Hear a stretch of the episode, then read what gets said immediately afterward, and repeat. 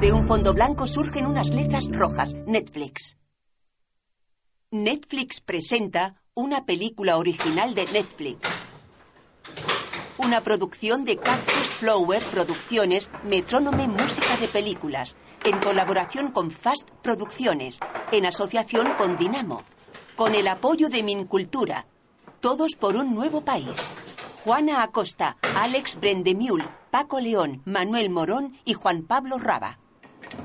Un hombre alto de unos 40 años y ojos claros se distrae jugando solo al futbolín en un loft.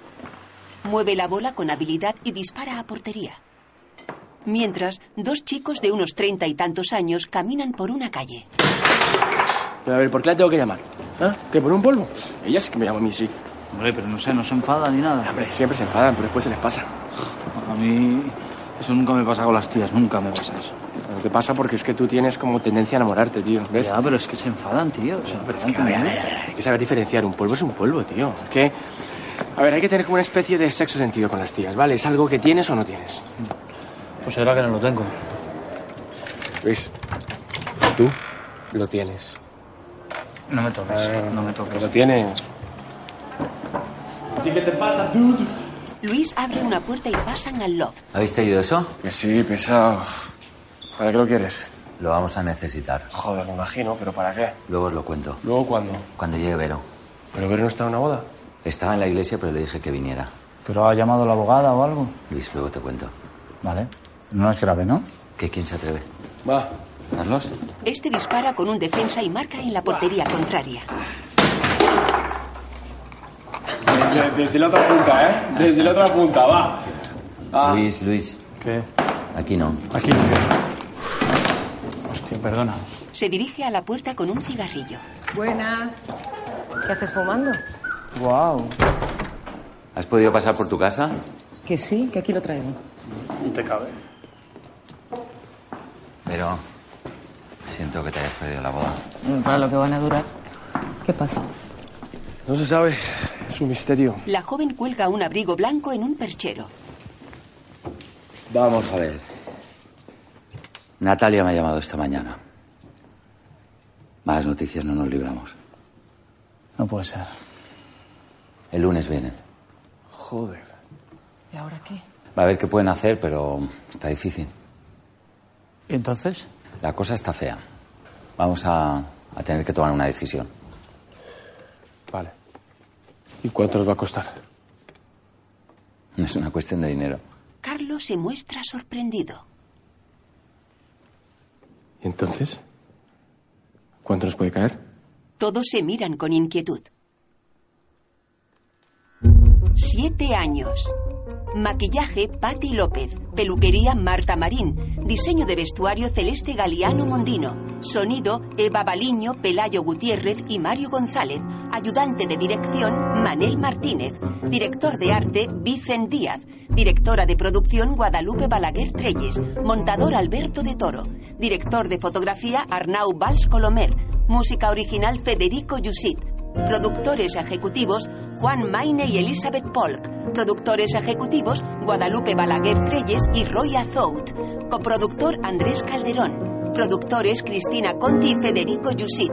Idea original José Cabeza. Guión José Cabeza y Julia Fontana. Una película de Roger Gual. Minutos después, los cuatro socios se encuentran en torno a una mesa de reuniones. Oui, oui, oui. Désolé. Désolé, je l'ai vu, mais j'étais en réunion. Oui, je t'appelle plus tard. Oui, je te raconterai. Non, Chloé. Non. D'accord, passe-la moi. Cuatro. Todo el día. Hola, cariño. ¿Qué Sí, sí. Me ha dicho mamá que te quería. Ley de Murphy.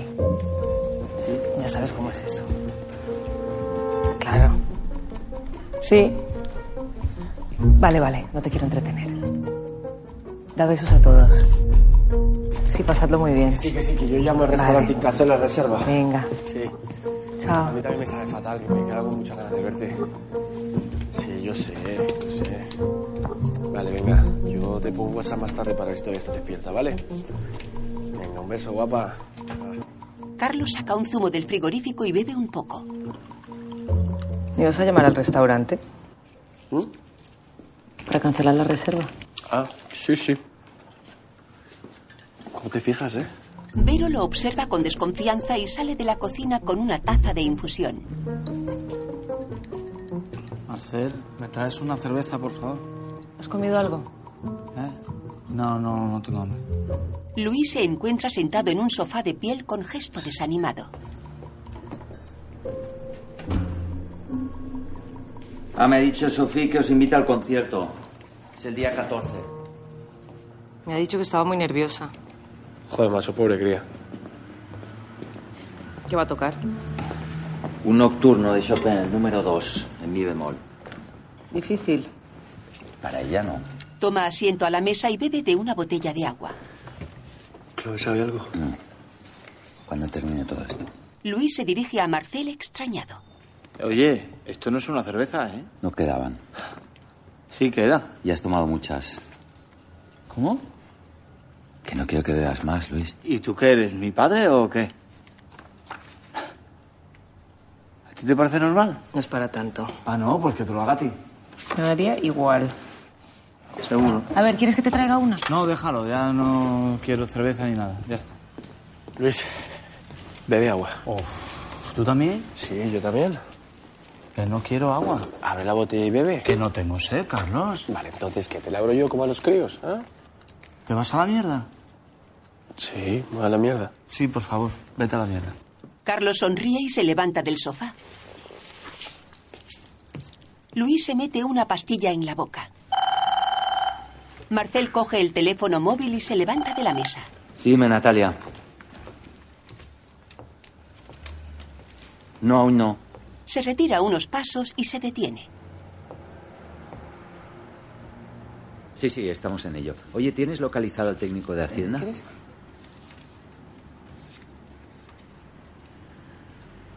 Bueno, pues con lo que sea me llamas, ¿eh? Vale, chao, chao. ¿Y? Está a punto de llegar. ¿Y el otro? Vero pasa unos documentos a Marcel. Me parece bien. Fírmalo. Luis continúa sentado mirando a sus compañeros.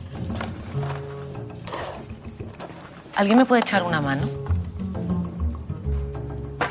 Suelta unos auriculares, se levanta del sofá y se aproxima a la mesa.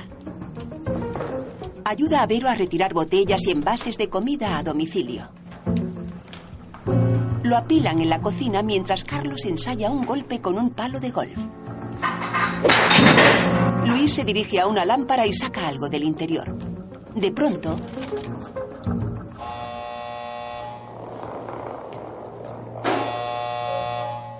Los cuatro se miran con tensión.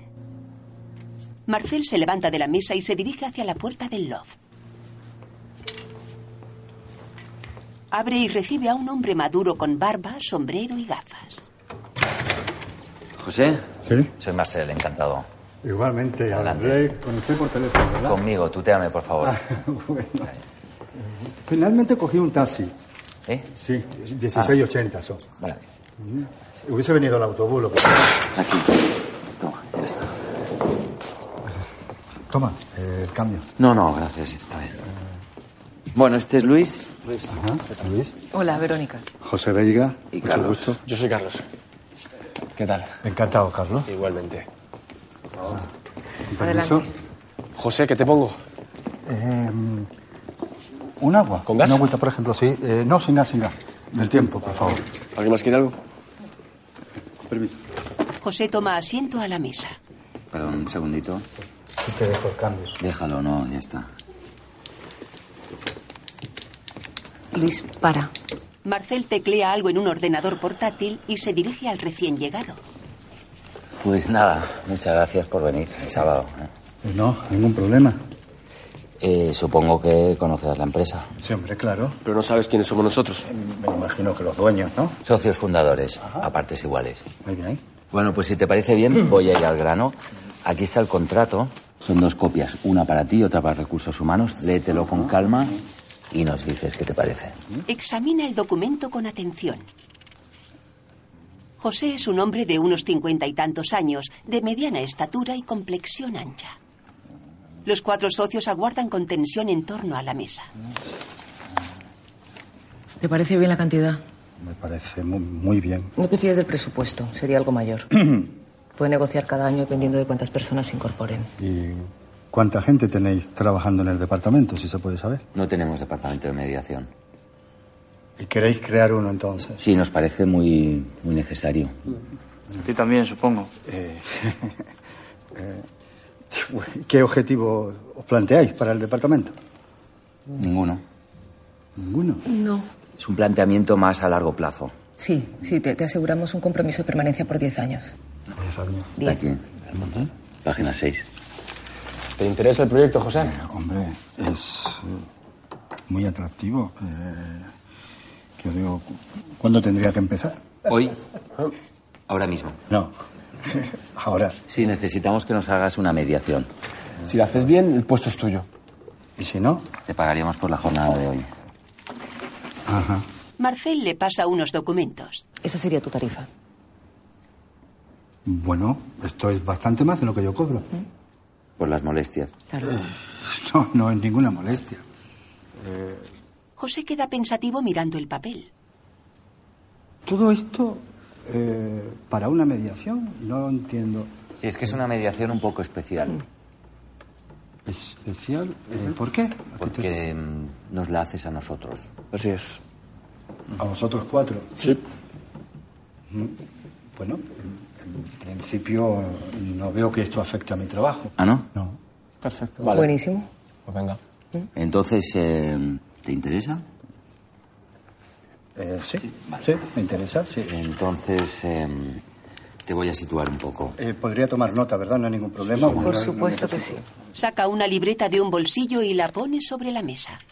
Resulta que tenemos un problema gordo con Hacienda. Hace un tiempo que nos están investigando, pero hoy nos hemos enterado de que van a por nosotros. Y el lunes nos caen aquí los geos. El lunes vendrá la policía judicial a registrar esto y se llevarán ordenadores, documentación, con lo cual la situación es delicada. Delicada, porque tenemos mucha pasta en Suiza. Dinero negro, me imagino, ¿no? Sí, dinero negro. Con lo que van a encontrar aquí, es muy probable que la UDEF tenga argumentos suficientes para pedir una comisión rogatoria en Suiza y nos cacen a todos. Llevamos todo el día aquí encerrados intentando gestionar esta situación sin éxito y por eso te hemos llamado a ti. Tenemos que decidir quién de nosotros cuatro va a pringar por esto. ¿Y a qué te refieres con pringar? Bueno, a echarse la culpa y dejar que los otros se libren del juicio mientras él o ella va a la cárcel. ¿Por cuánto tiempo? Siete años. Siete años. José los mira con expectación. ¿Y eh, tenéis, qué tenéis pensado hacer? Vale. A ver, empecemos, empecemos por aquí. Eh, ¿Sabes lo que es esto, José? Es un criptógrafo. Verás, es muy sencillo. El criptógrafo está sincronizado con el servidor del banco que hace el backup de datos y encripta la IP desde la que se conecta, con lo cual lo que conseguimos es que eh, funcione como si fuera un... Vale, eh, en Cristiano. En Cristiano es, es algo así como una caja fuerte portátil. Exactamente. Vale. Cada uno de nosotros tiene una cuenta personal en Suiza con una clave. Y este aparato nos vincula directamente con esas cuentas y cambia la clave cada cinco minutos. Si nos están investigando y uno de nosotros hace una transferencia a España, entonces la policía irá solo a por él. Ya. Y vais a hacer la transferencia, ¿no? Sí. Bueno, solo uno de nosotros. Si las pruebas apuntan claramente a uno, el resto no estará acusado de nada. Y si una acusación y pruebas claras, el juez ya puede pedir la luna, que la justicia suiza no le dará acceso a las cuentas. Son opacas, no existen. ¿Y el que la haga, qué va a decir? Él dirá que mm, nos engañó, que creó una contabilidad B sin nosotros saberlo Y bueno, pero salvará a los otros tres. y la empresa. Y a la empresa, claro. ¿Estáis seguros de que queréis hacer esto? Sí. No podemos hacer otra cosa. Hemos visto ya todas las posibilidades. Y... O sea que concretando, lo que queréis de mí es que os ayude a decidir quién de vosotros va a hacer esa transferencia. Por favor. Bueno. ¿Y para qué lo del contrato entonces? ¿Por qué no me pagáis por la mediación y ya está? Por dos motivos. Primero, que si lo haces bien, te mereces el puesto. Y segundo, que nosotros queremos que a ti también te interese que a la empresa le vaya bien. Los cuatro socios miran atentamente a José, que agacha el rostro algo tenso. Eh, ¿Tenéis todos el mismo grado de responsabilidad? Sí, sí, sí. Hombre, eh, ¿Qué? no, no, lo que hemos dicho antes. Pero vamos a- otra vez a hablar de esto. No, que ya, ya lo hemos hablado. pero- Vamos a retroceder. Ah, No, si quiere retrocedemos. Hemos estado dos horas discutiendo sobre este asunto. Berbero, pero que cuéntaselo igual. Es que no tiene sentido, ya lo hemos hablado. Carlos. Eh, José, José, una pregunta. ¿A ti te conviene o no te conviene tener la mayor cantidad de información posible? Eh, sí, contra más información, mucho mejor. Vale, ahí está. Cuéntaselo, que no pasa Que nada. sí, que sí, que se lo voy a contar. Claro que se lo voy a contar. A ver, a ver, yo empezarlo lo empecé todo. Mm. Teníamos el deadline de un concurso público para el gobierno. Ya me acuerdo perfectamente. Estaba agotada. Llevaba no sé cuántas noches sin dormir. Bueno, estábamos metiéndole al curro, ¿cuánto? Más de 100 horas a la semana, ¿no? Había noches que hasta dormíamos aquí. Justo había venido a verme mi hermana de Shanghái. Vive allí con su familia. Solo iba a estar tres días, pero teníamos tanto lío que no pude verla. Le prometí que la llevaría al aeropuerto y tampoco pude. Tuvo que llamarme ya desde el taxi para decirme que estaba embarazada. Y de pronto pensé, vamos a ver, de todas las horas que llevo currando hoy, ¿cuántas son mías de verdad? ¿La mitad? Menos, de hecho. 26 minutos por hora. José, mi tipo impositivo es del 56%. ¿El resto del tiempo de quién es? del Estado. A mí no me pareció justo. Bueno, ni a mí ni a ellos. No es tanto el dinero, es el tiempo. Vale, como ganamos más, tenemos que pagar más, ok, perfecto. Pero ¿y qué pasa con el tiempo que metemos para ganar más? ¿Dónde aparece? ¿Dónde desgrava? Y si al menos las cosas en este país funcionasen bien, pero aquí no funciona nada. Y ahí decidiste mm, desviar el dinero. Digamos que empecé a tener un poco más de manga ancha con la contabilidad. Sí, primero lo hice solo con mi parte de los beneficios, ¿eh? Pero en cuanto estos vieron que ganaban la mitad que yo ingresando lo mismo, no lo pudieron soportar. No lo pudieron soportar. Porque esto es así, José, esto es así. Cuando uno tiene un, un yate de 15 metros de eslora, quiere uno de 30, ¿no? Normal. Y cuando uno tiene una casa en Ibiza, pues quiere que tenga piscina, ¿no? Y si tu hija toca el piano, solo te vale un Steinway. Y una vez que tienes todas estas cosas, te acostumbras a tenerlas y ya no te bastan. Quieres más de todo y mejor. ¿Verdad, Carlitos? Este se encuentra cómodamente sentado. No tiene fin. Bueno, esto lo hablamos, lo pensamos y lo decidimos entre todos, como siempre lo hemos hecho aquí. Entre todos. Todos somos igual de responsables. Igual de responsables, así es. Bueno, me imagino que habéis pensado en la posibilidad de un sorteo. Eso es lo que yo digo, pero... Que ya te hemos dicho que no. Yo no voy a la cárcel por un sorteo. Yo tampoco. José, ¿tú tienes hijos? A ver, aquí todos tenemos algo, ¿eh? Que mi padre está en una residencia.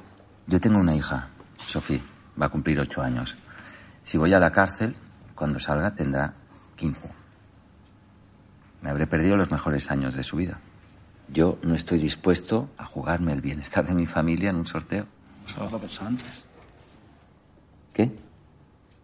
Decías algo, Luis. Que sí, que sí, que mm, lo hacemos como dicen ellos.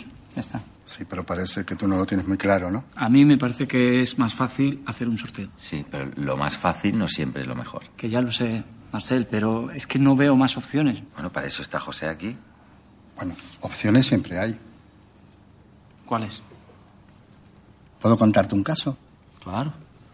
Imagínate que dos personas se dirigen a ti porque tienen un problema. Y es que un cliente les ha regalado una naranja. Una naranja. Una naranja deliciosa, de las que ya no quedan. Y los dos quieren esa naranja. Entonces, ¿cómo harías para resolver este conflicto sin que ninguno de los dos salga perjudicado? Y solo hay una naranja, ¿no? Solo una. Pues la partiría por la mitad y le daría la mitad a cada uno. Pero ahí los dos salen perjudicados. Porque los dos quieren una naranja, no media. Ya, pues entonces lo que yo digo. Un sorteo. Claro, pero el que gana se lleva una naranja y el que pierde no se lleva nada. Podría darle a uno la naranja y prometerle al otro que la próxima será para él. Pero la promesa de una naranja no es lo mismo que una naranja. Igual que no es lo mismo casarse que prometer que te vas a casar. Claro. No es lo mismo, ¿no? Luis se mueve inquieto en la silla y sus compañeros se miran pensativos. No sé, es imposible. ¿Y si yo te digo que hay una solución sin que ninguno de los dos salga perjudicado? ¿Alguna otra idea? Pues a uno le doy la naranja y al otro algo para compensarle. ¿Cómo qué? Yo qué sé, un Rolex, un caballo, lo que sea, tío. No. Está bien. Pero pensemos un poquito. El de la naranja se va a sentir perjudicado porque el otro tiene un Rolex. Y el de Rolex también, porque el otro tiene una naranja tan buena que ahí lo han tenido que comprar con un Rolex. Vale, a ver. José, ¿tú qué harías? Preguntarles para qué quieren la naranja. Bien, ¿y qué conseguirías con eso? Averiguar que uno quiere la piel para hacer tarta y el otro quiere la pulpa para hacer zumo. Venga, José.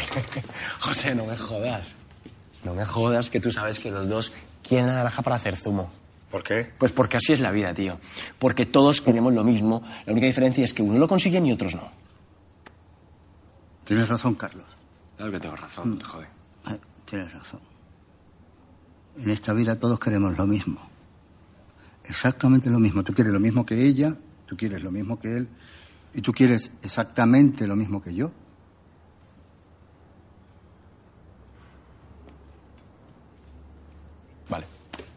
Sí, pero ¿quién va a querer ir a la cárcel? No lo sé. Puede que nadie, pero para eso estamos aquí, ¿no? Tú decides. ¿Aceptas la mediación? Vale, sí, sí. sí. Acepto la medición. Bueno, muy bien. Pues vamos a ello. Probablemente vamos a estar aquí varias horas, así que este es el momento de hacer llamadas de teléfono y todo eso. Yo, por mi parte, si tengo que hacer una, Sí, claro. me imagino que aquí no se podrá fumar, ¿no? El mediador se levanta de la mesa y se pone la cazadora. Vero, Luis y Carlos aguardan sentados a la mesa mientras Marcel sube con José a la terraza. Vaya personajillo, ¿eh? A mí me parece muy normal. Demasiado normal. La chica se retira. No. Jugando, jugando la mete el perro. Ya veréis que este tío. Carlos observa a Luis que ha apoyado la frente sobre la mesa. También se levanta del asiento. Segundos después, fuera, José realiza una llamada a través de un teléfono móvil mientras fuma un cigarrillo. Es noche cerrada. El mediador conversa apoyado en la barandilla de la terraza.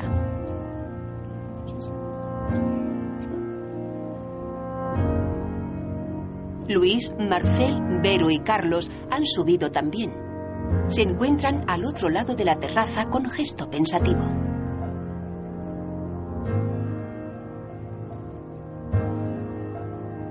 Sus rostros denotan preocupación. Apenas se dirigen la mirada y se muestran serios.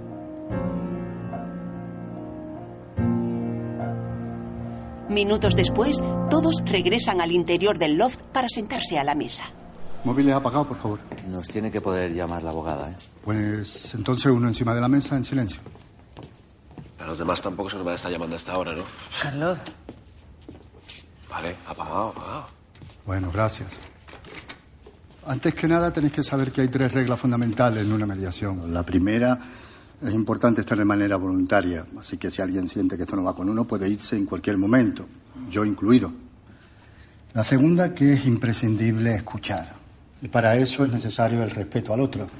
Estáis aquí porque tenéis un problema, pero el problema no es la persona que tenéis al lado. La persona que tenéis al lado forma parte de la solución, por lo tanto hay que escucharla. Y tercero, yo no soy ni juez ni parte, ni apoyo a nadie ni decido nada. Solo facilito la comunicación. Hago pensar. Sois vosotros los únicos que podéis tomar decisiones, nadie más. ¿Sí?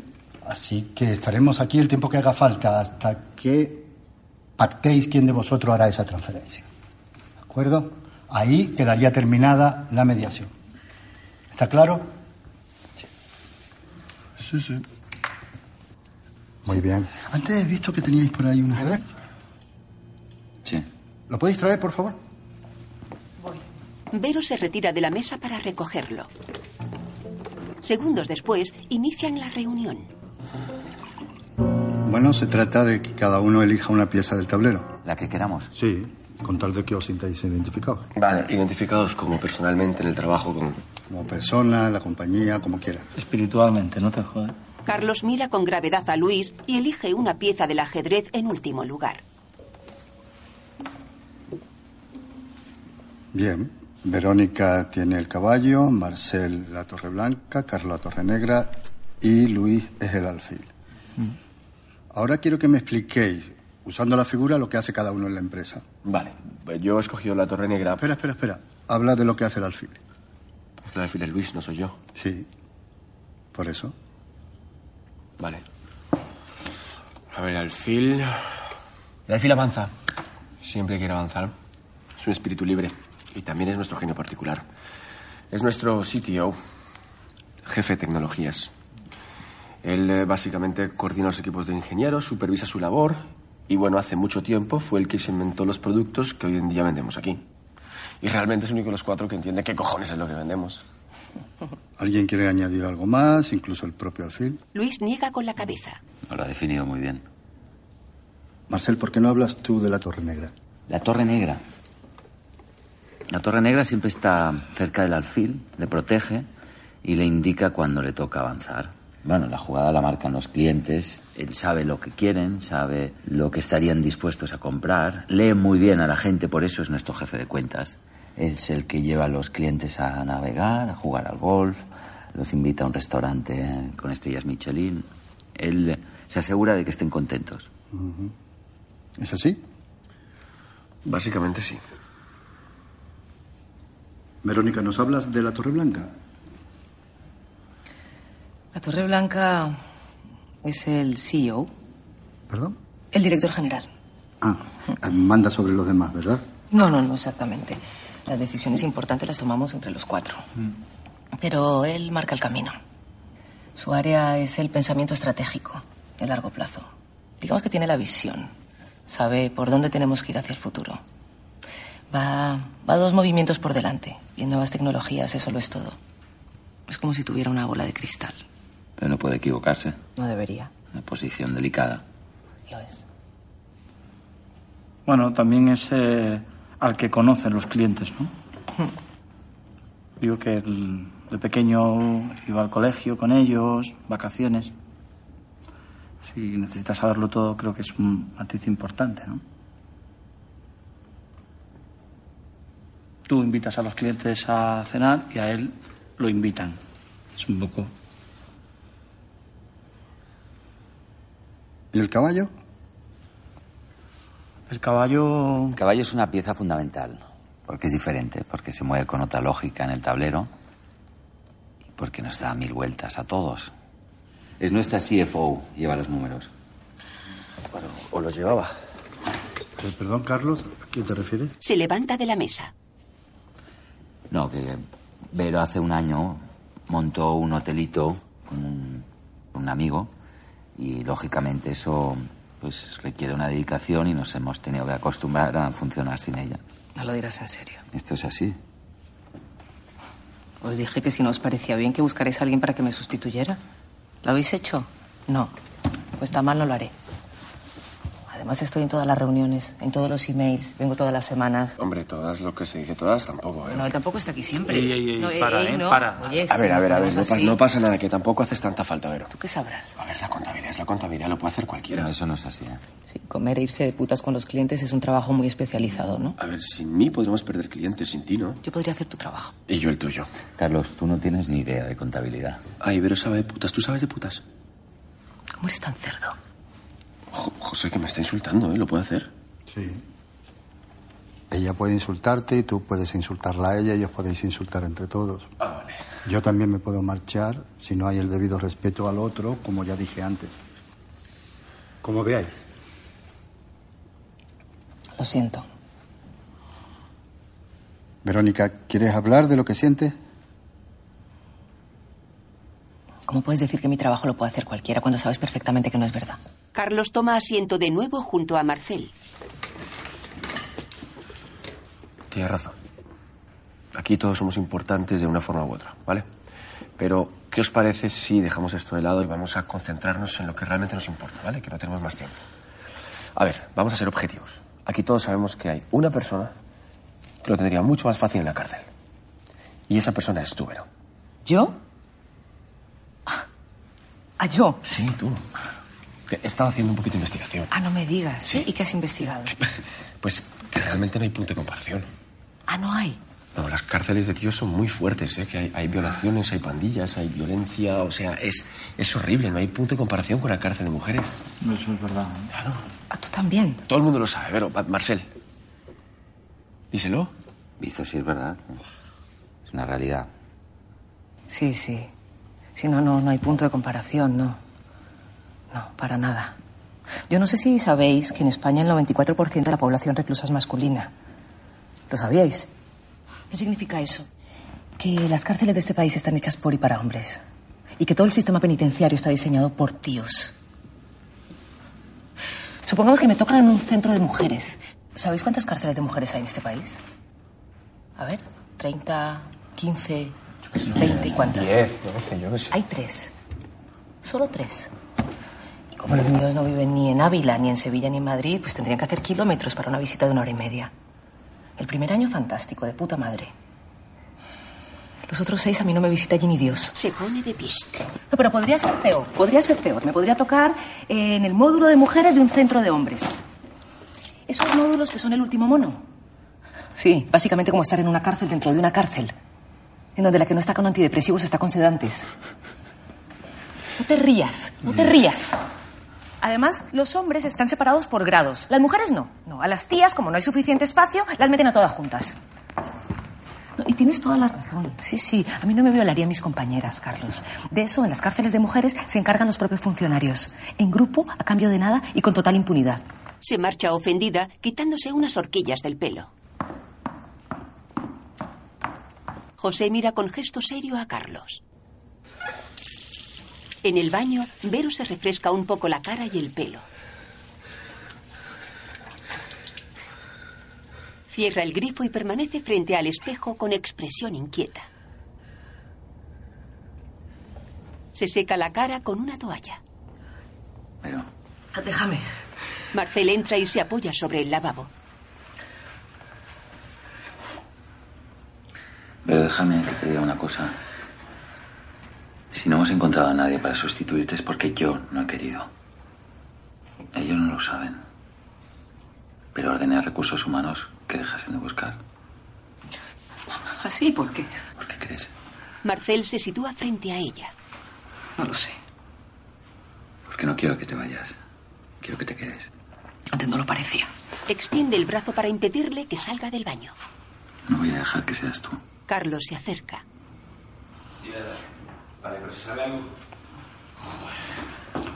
Vale, ya te lo paso. Marcel toma el teléfono móvil que trae su compañero. Sí, dime, Natalia. Sale del baño mientras Carlos se refresca la cara.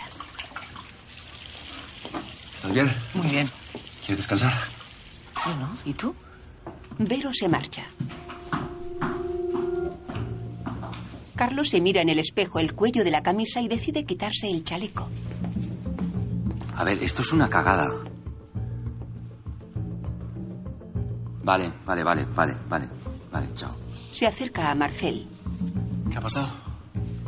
Están intentando localizar al técnico de Hacienda que va a hacer el informe para el juez. Sí. El problema es que buscándolo han levantado la liebre. ¿Y eso qué significa? Pues que pueden venir en cualquier momento. ¿Cómo? ¿Ahora? Sí, ahora mismo. ¿Pero, pero aquí? Joder. Bueno, venga, venga. Tenemos que resolver esto ya, ¿eh? Venga, va. A ver, centrémonos. ¿Por qué no hacemos una votación? Pero una votación así ahora. Es un procedimiento bastante habitual, si estáis conforme todos. Sí, que cada uno apunte en un papel el nombre de la persona que crea que es prescindible.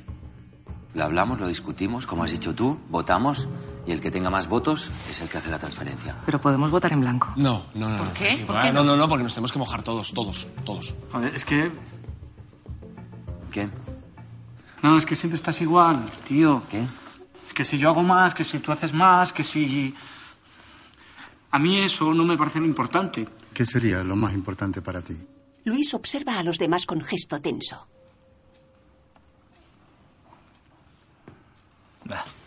Se sienta a la mesa. No, no, sí da, sí da. A mí sí me da.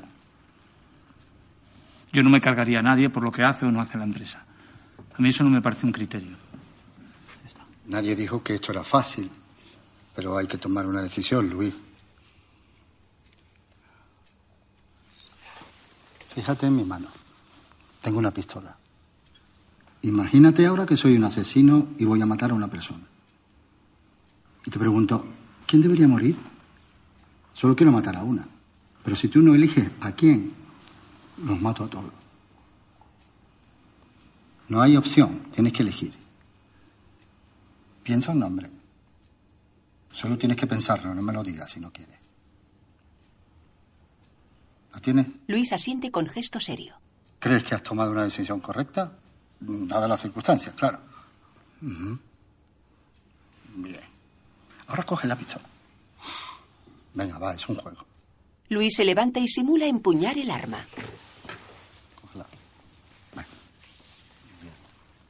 Imagínate que esa persona que has pensado soy yo. Apúntame. Obedece alzando la mano. Te pregunto por última vez, ¿estás completamente seguro de la decisión que has tomado? José esboza una leve sonrisa.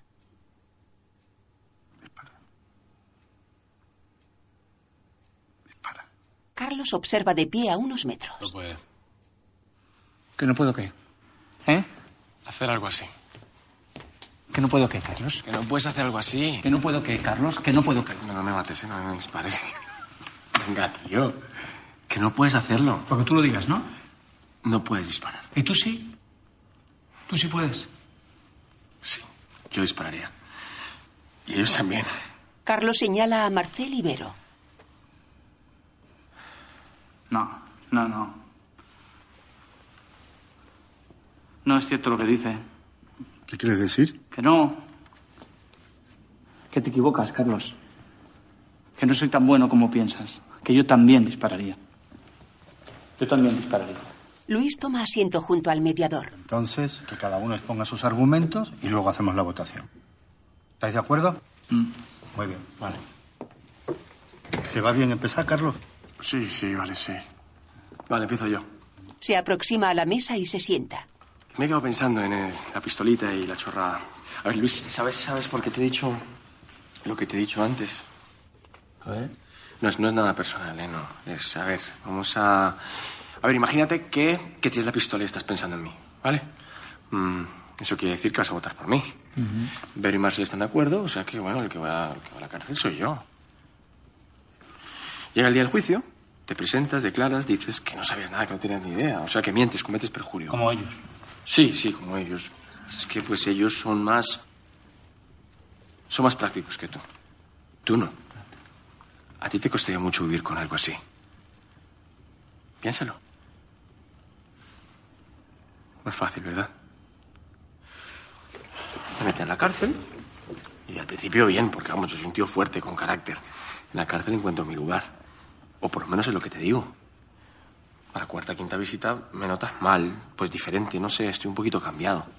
Habrá pasado algo, piensas, pero claro, no te atreves a preguntar porque pues ya tienes suficiente comiéndote la cabeza preguntándote, hostias, ¿cómo que le jodió la vida a este tío?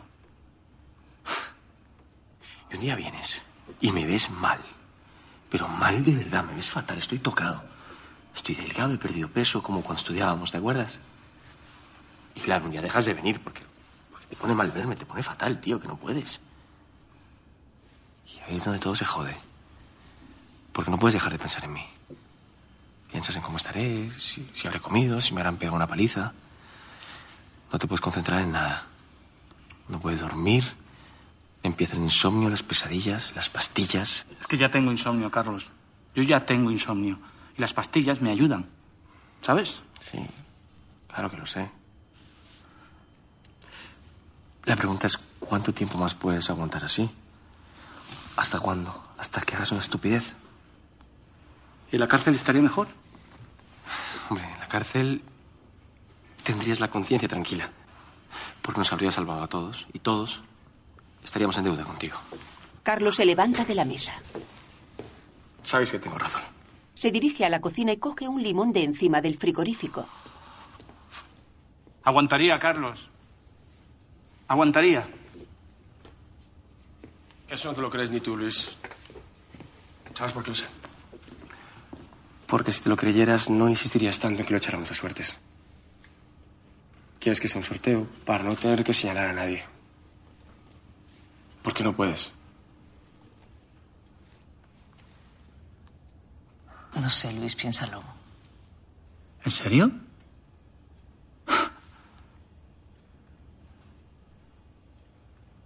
¿En serio me estáis diciendo que tengo que ir a la cárcel porque soy el único que tendría remordimientos?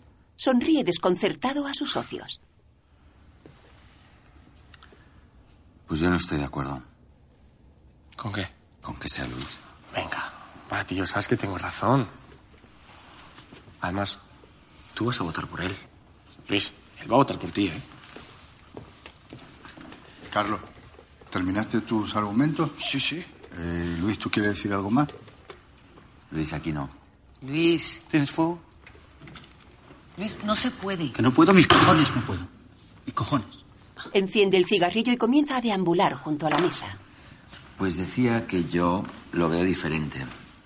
¿Cómo no? Ojo, me parece muy interesante ¿eh? lo que has dicho, Gracias. pero yo creo que todos los que estemos fuera lo pasaremos igual de mal. Sí, sobre todo tú. ¿Me dejas hablar? Que sí, que sí. ¿Puedo hablar? Que sí, tío, habla. Yo lo que digo es que hay que ser un poco menos egoísta y pensar más en la empresa. ¿Qué es lo mejor para la empresa? Marcel se levanta de la mesa. Antes has dicho que eras un luchador. Estoy de acuerdo. Es un espectáculo verte luchar. O sea, eres como un gladiador romano. Y efectivamente yo creo que tú serías el que aguantaría mejor la cárcel. Pero resulta que esto aquí, fuera en la empresa, es irrelevante. Tú estás aquí porque viniste por Luis. Pero realmente a ti todo te cuesta. Siempre estás aparentando. Me, me da vergüenza ¿eh? decirlo, pero es, es que siempre te veo como que estás a punto de llegar, pero no llegas. Y te preguntas en qué momento nos vamos a dar cuenta de que en realidad es un bluff. ¿O no? Porque nosotros pensamos mejor, nuestras cabezas van más rápido, pero nos damos cuenta de todo. Tú estás aquí de jefe de cuentas porque lo que tienes que hacer es caer bien, y eso lo haces muy bien. Es un crack. Pero cuando los clientes necesitan algo, me llaman a mí. Tú estás aquí para hacer el payaso, para contar un chiste, para pagar el restaurante con la tarjeta de crédito de la empresa. Esto lo puede hacer cualquiera. Podemos hacer todos. Yo sé que puedes hacer tu trabajo. ¿Tú? Hazlo. Si ellos te dejan, a mí me da igual ser E CEO. No me hagas reír.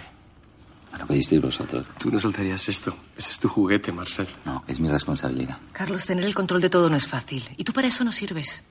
Mira, yo le echo más horas que nadie a esto. Planifico, coordino, detecto errores, contrato gente, despido gente. O sea que despedir gente también tiene su mérito. Hazlo, Charlie. Marcel vuelve a su sitio mientras Carlos observa a su compañera. Tienes razón, y lo sabes. Joder, en serio, Vero, que tú no te cansas de salvar el culo. Digo lo que pienso, si no te importa. Ya, lo que piensas. ¿Eh? ¿Qué pasa? ¿Que no te ha humillado lo suficiente ya? Eres patética, tía. Yo por lo menos no me invento llamadas. ¿Tú de verdad te crees que nadie se da cuenta? Allí haciendo el paripé con llamadas imaginarias para que todo el mundo pueda oírte. Tío, si no tienes a quién llamar, no llames. Porque el patético eres tú. Vamos, que tú aquí no mandarías ni un día. Bien, continuamos. José limpia los cristales de sus gafas con un pañuelo. ¿Os acordáis de Susana? Pelirroja, tetas grandes. Vero parece sorprendida. ¿Mm? Luis asiente con gesto serio mientras Marcel clava su mirada en Carlos, que se aproxima apoyándose en la mesa. ¿Alguien más sabe que Chloe estuvo a punto de divorciarse de Marcel? No lo sabías, ¿verdad? Pues sí, se iba a ir de vuelta para Montreal y por supuesto se llevaba a la niña con ella. Pero yo lo arreglé todo. Hablé con la becaria, le di pasta para que se callara la boca, le conseguí un puesto en la otra punta del mundo y hablé con Chloe. Y le dije que el que se había follado a la becaria era yo. ¿Te acuerdas? ¿O no te acuerdas? Dime. lo solucioné. Tu esposa se divorció de ti. Tienes a tu hija viviendo a miles de kilómetros. ¿No te acuerdas? Carlos se levanta de su asiento y rodea la mesa esbozando una sonrisa. Ahí os lo dejo. Aquí le tenéis. Aquí está vuestro CEO, el responsable, el que, el que se come los marrones. Lo que pasa es que os tengo que recordar cómo conseguimos el primer crédito para la compañía. El del banco se cagó cuando fui yo a hablar con él. ¿Es o no es? ¿No te acuerdas? Marcel, puede que tú seas más listo y vengas de mejor familia, pero aquí el que tiene más huevos soy yo. Venga, ¿qué pasa? ¿Qué pasa? Te falla la memoria cuando te conviene, ¿eh, tío? Te equivocas. Marcel se levanta. El que tiene Alzheimer es tu padre. Me cago en tu puta madre. ¡A ver! ¡Ya! ¡De una vez! ¡Estáis locos! Luis, Luis. Carlos le ha dado un codazo haciendo que sangre por la boca. Vero se apresura a coger un botiquín de una estantería.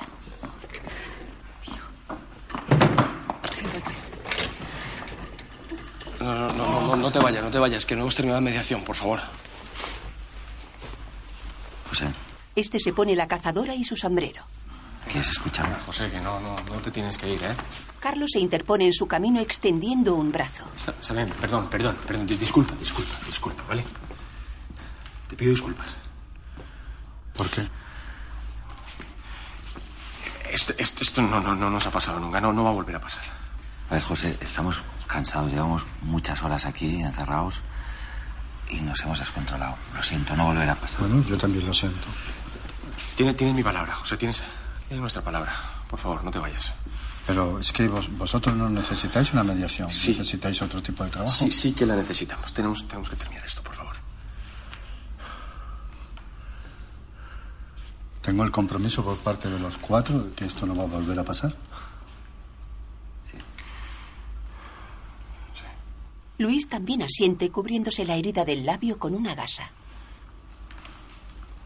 El mediador regresa a su puesto. Segundos después, Carlos y Marcel se dirigen a la mesa.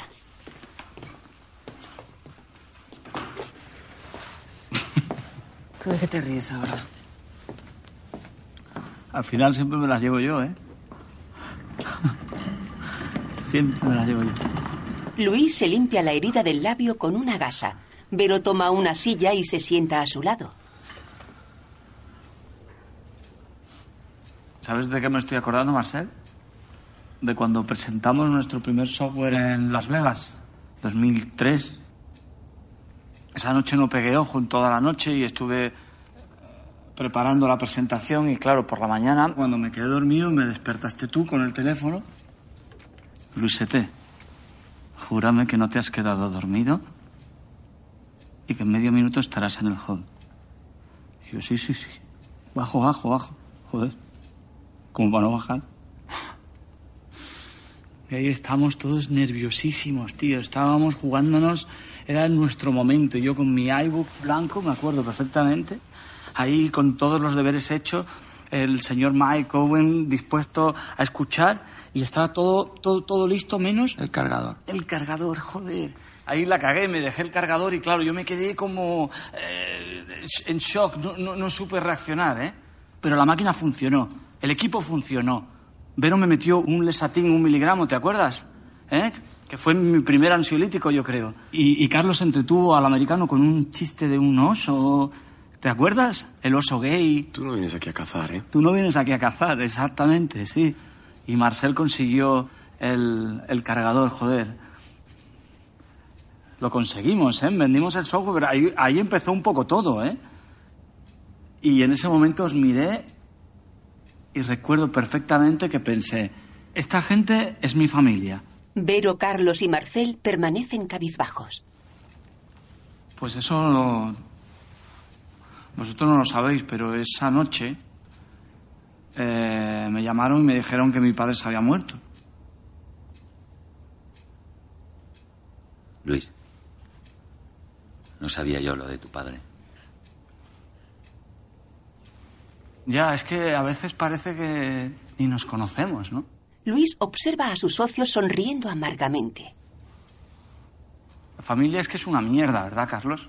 Este se gira sorprendido. ¿Cómo cambia el cuento, joder? Vero, Marcel y Carlos permanecen relajados en sus asientos. Bueno, tendríamos que retomar. Claro. Venga, venga. Bueno, hasta ahora tenemos los argumentos de Carlos y de Marcel. Carlos ha propuesto a Luis y Marcel ha propuesto a Carlos.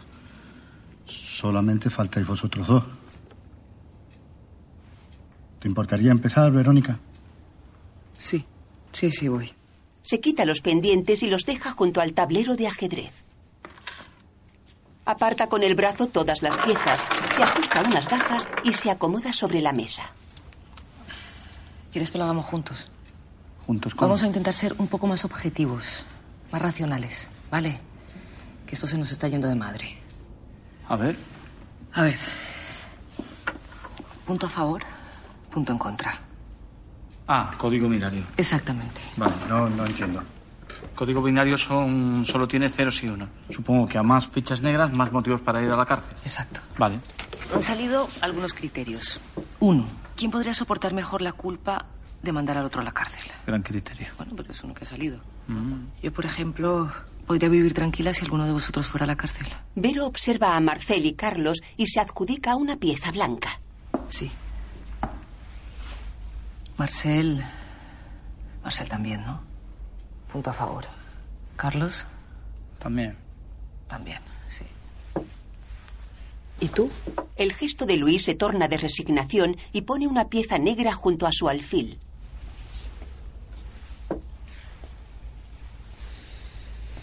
Segundo criterio. ¿Quién es realmente necesario para la empresa? Yo. Bueno, yo. Yo me ofrecí a irme por lo del hotel. Así que. Así que muy necesaria no soy. Me parece honesto. Punto en contra. Marcel. Marcel.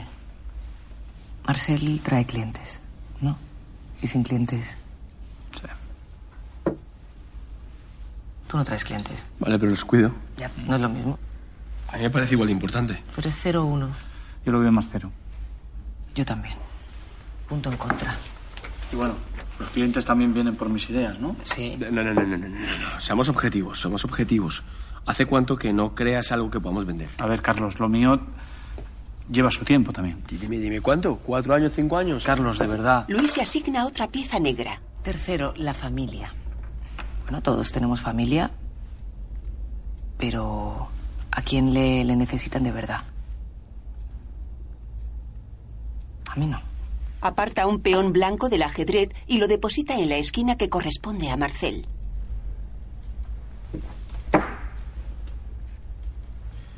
Mi viejo se podría ir en cualquier momento, que con esto el Alzheimer nunca se sabe.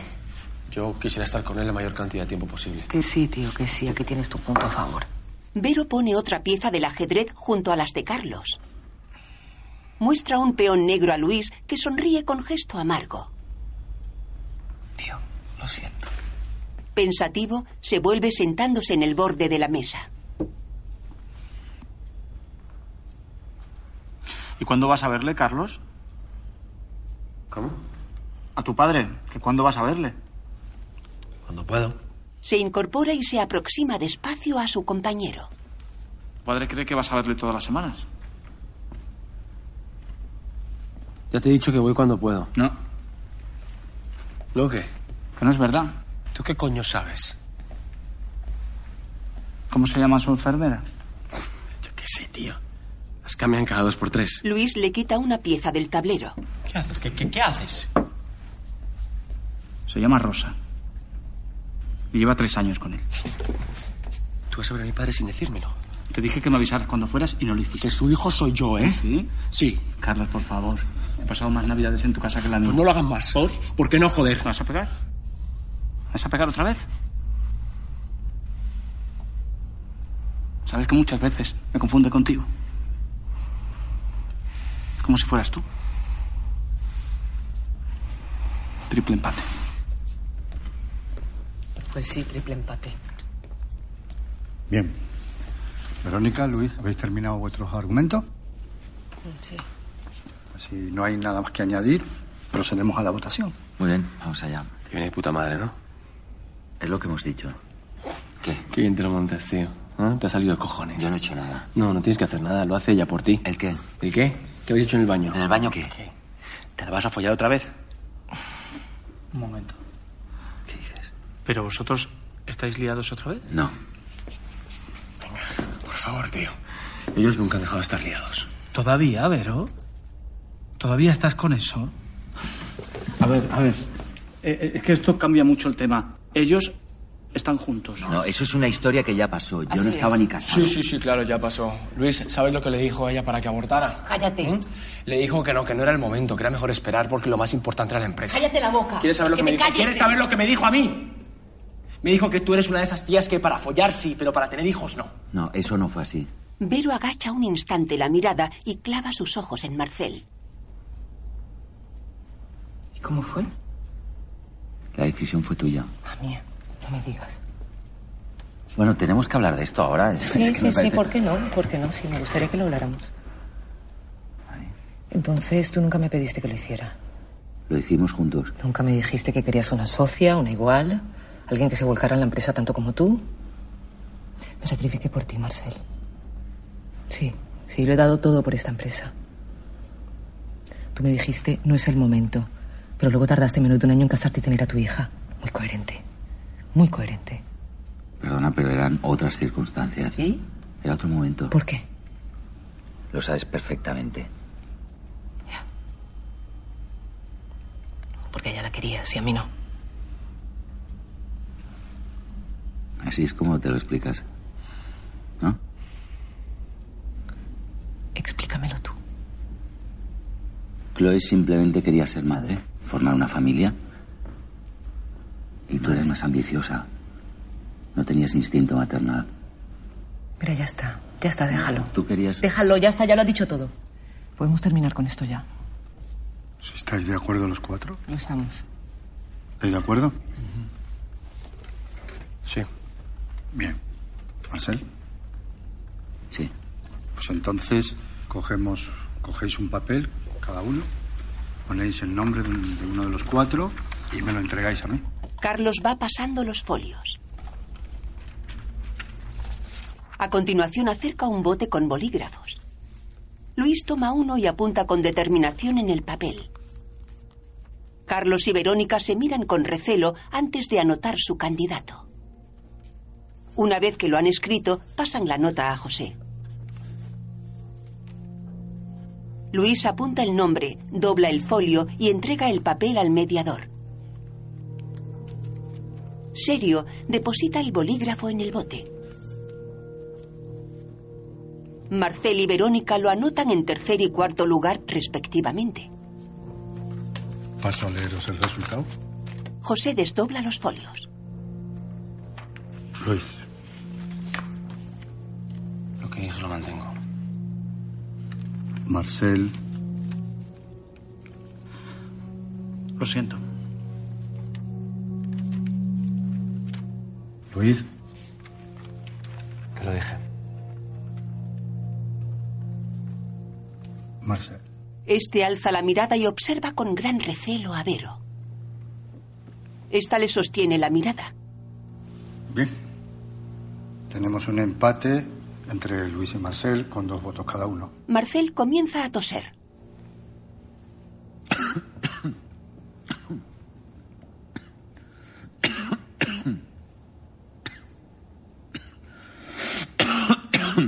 Todos se muestran expectantes y con tensión.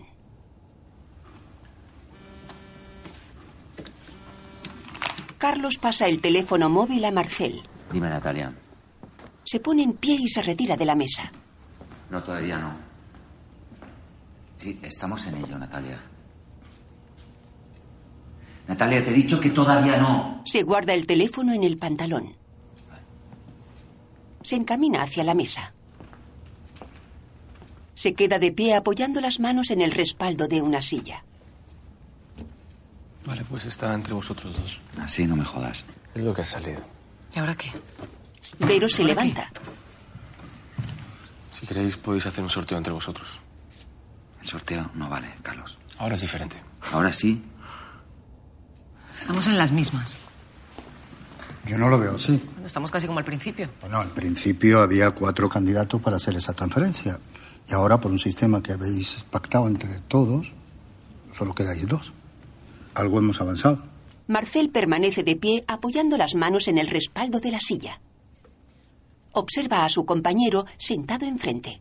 Luis, ¿has pensado alguna vez qué es lo que estarías haciendo si no hubiéramos montado esto? Si no nos hubiéramos conocido, todo esto no existiría. Sinceramente. ¿Tú crees que te iría bien? A los demás, sí. Sí que nos iría bien, estoy seguro. Pero a ti, Pues no lo sé. serás un genio, todo lo que quieras. Y tuviste una idea brillante que nos hizo ganar millones. Mucho dinero, sí. Vale. Pero ya está. ¿Ahora qué? ¿Qué vas a hacer? Tú no tienes iniciativa. Vas a remolque. Tienes 40 años y tienes a chicos de 20 por debajo tuyo que te dan mil vueltas. ¿Qué quieres decir con eso? Bueno, pues quedas indispensable, pero ya no. Ahora la empresa está a punto de despegar y hay que soltar lastre.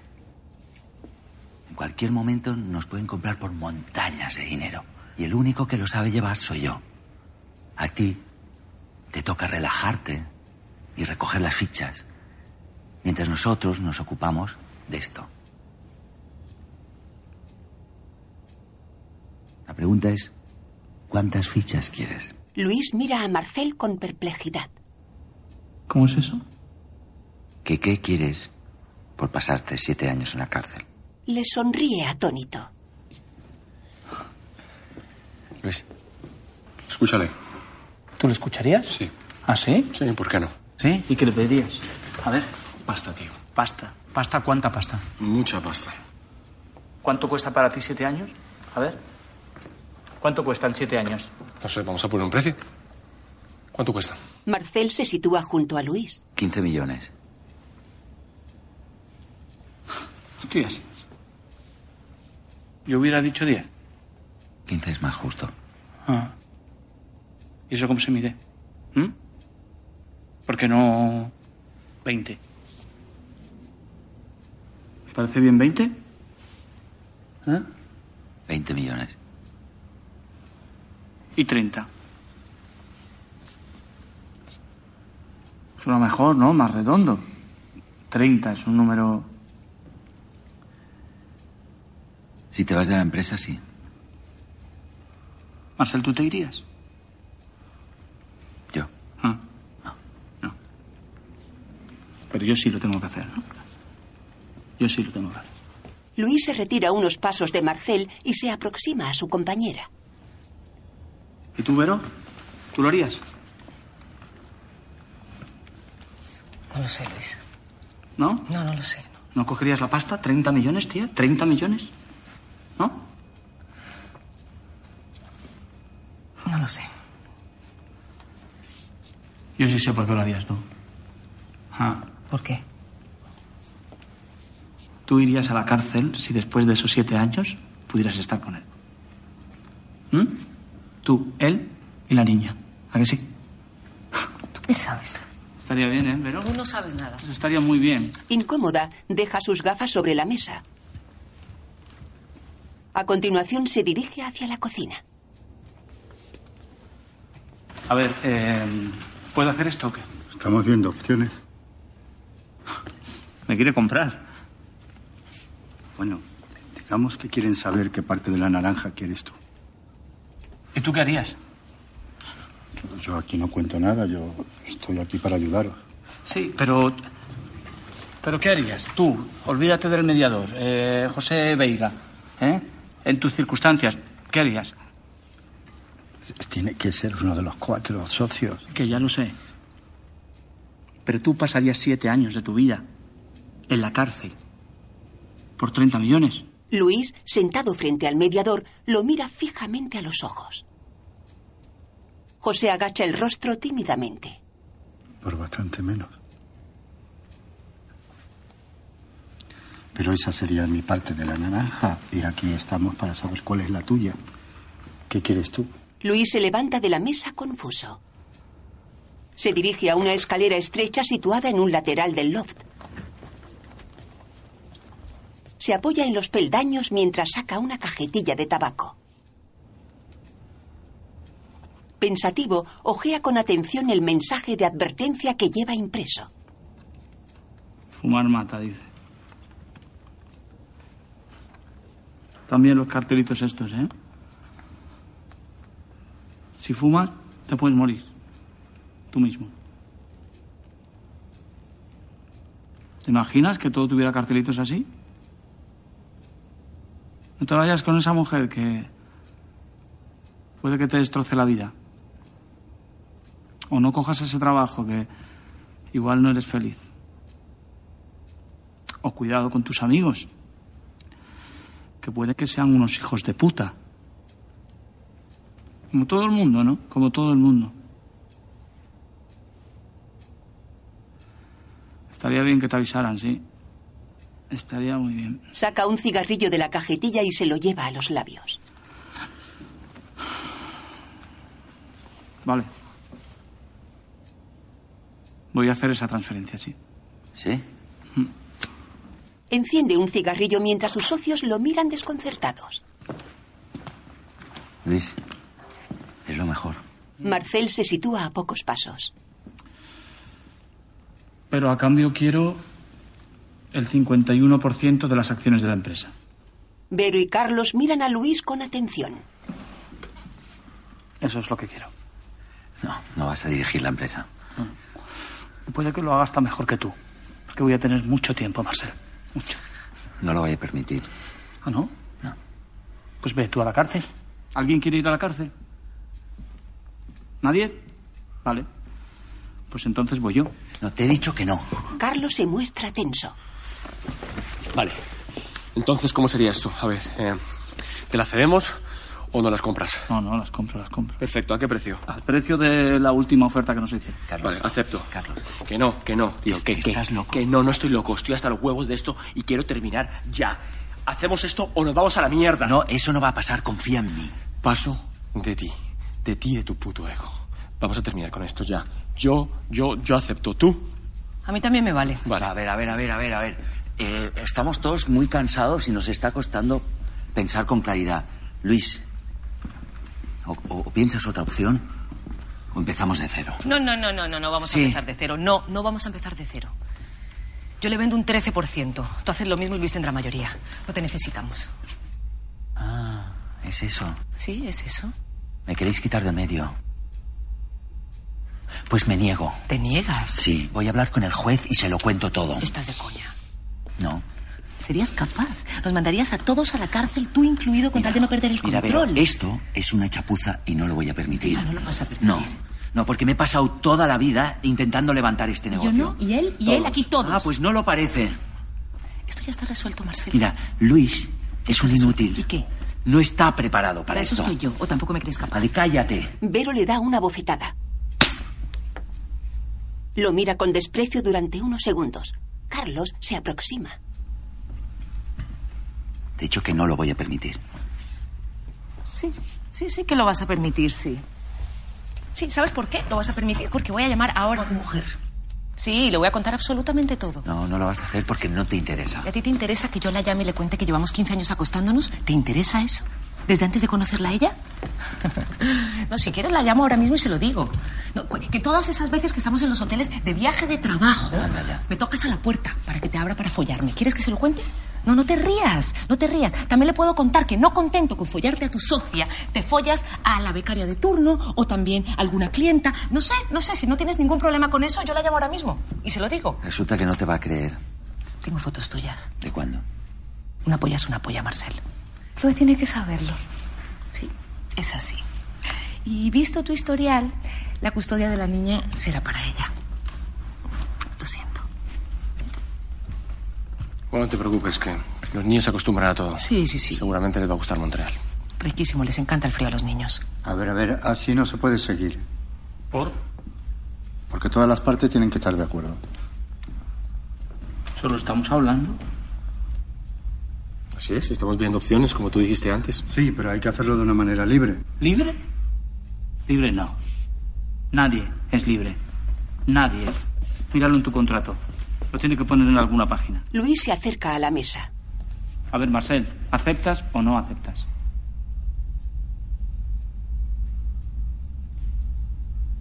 Qué asco me da. Sí, mucho asco. Mucho asco, pero eso es que sí o que no.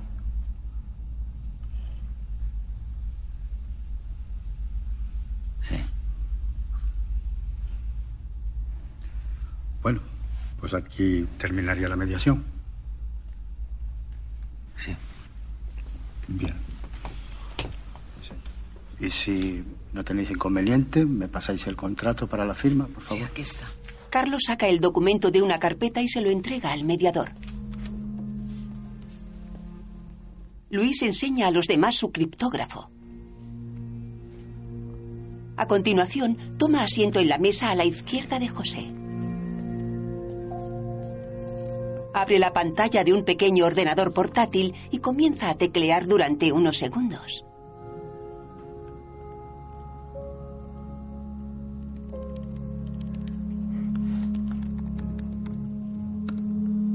Marcel, sentado a su derecha, lo observa atentamente. Enfrente, Verónica también mira detenidamente a Luis. Carlos se muestra tenso, estrechándose las manos. Luis introduce la contraseña en su criptógrafo. Vamos allá. Un teléfono móvil comienza a vibrar. Marcel contesta. Dime, Natalia. ¿Cómo? Para, para, para, Luis. Espera, te pongo en altavoz. Un momento. ¿Qué pasa? Marcel manipula el teléfono móvil y lo deposita sobre la mesa. Habla ahora. Paradlo todo. Esto se ha acabado. ¿Que se ha acabado todo o qué? No hay caso. Nadie va a ir a juicio. ¿Pero cómo? ¿Estás segura? 100% segura. ¿Y eso? Pues hemos tenido mucha suerte. Al final hemos localizado al jefe del técnico de Hacienda que detectó el fraude, ¿vale? Un hombre razonable, ¿m? dispuesto a escuchar propuestas y digamos que mm, nos hemos entendido. Vamos a tener que reconocer su ayuda. Nos costará algo de dinero, pero a cambio va a hacer que se modifique el informe para que el fraude sea inferior a 120.000 euros y así no haya delito de cárcel. Habrá que pagar una multa, ¿m? bueno, una pequeña multa administrativa. Lo más importante es que el juez ya no tendrá nada que decir sobre el tema. Los que seguro se van a quedar con la mosca detrás de la oreja son los de la UDEF. Así que os estarán vigilando durante un tiempo. Estad muy atentos. Es fundamental que todo sea igual que hasta ahora. El lunes como si nada. Seguimos con los proyectos en marcha, reuniones, llamadas. Vaya, como siempre. ¿m? ¿Me veis? Gracias. Luego te llamamos. Bueno, buenas noches. Si no necesitáis nada más de mí, eh, nos vemos el lunes. El mediador se guarda su carpeta bajo el brazo y se sube la cremallera de la cazadora. Abre la puerta del loft. Los cuatro socios permanecen sentados a la mesa sin apenas dirigirse la mirada. Una tensa calma los mantiene paralizados.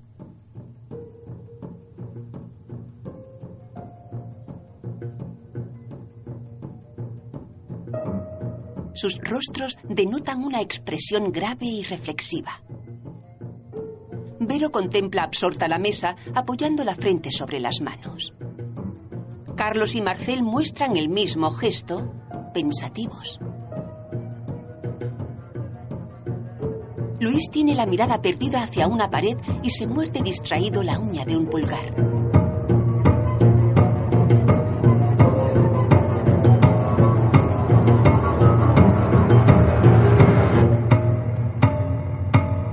Siete años, una película de Roger Wall. Juana Acosta, Alex Prendemühl, Paco León, Manuel Morón, Juan Pablo Raba, idea original José Cabeza, guión José Cabeza y Julia Fontana. En la calle, José Veiga se dispone a tomar un taxi.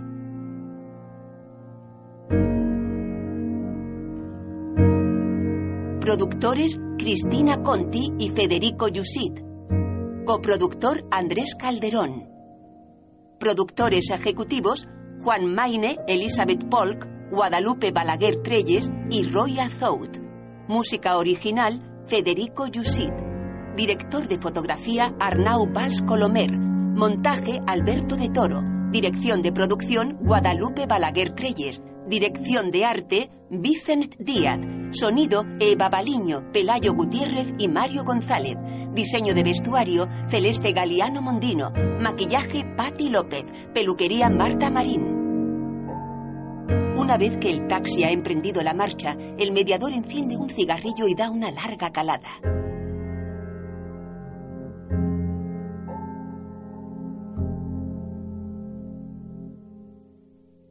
Permanece pensativo mirando al frente, ignorando el tráfico y el trasiego de gente por la calle.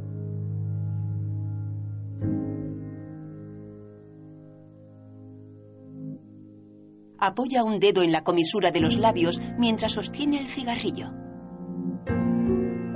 Su gesto es ahora reflexivo.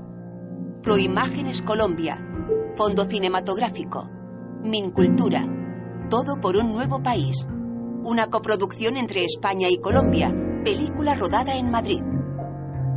Cactus Flower Producciones Sociedad Limitada, Metronome Música de Película Sociedad Limitada y Fast Producciones SAS.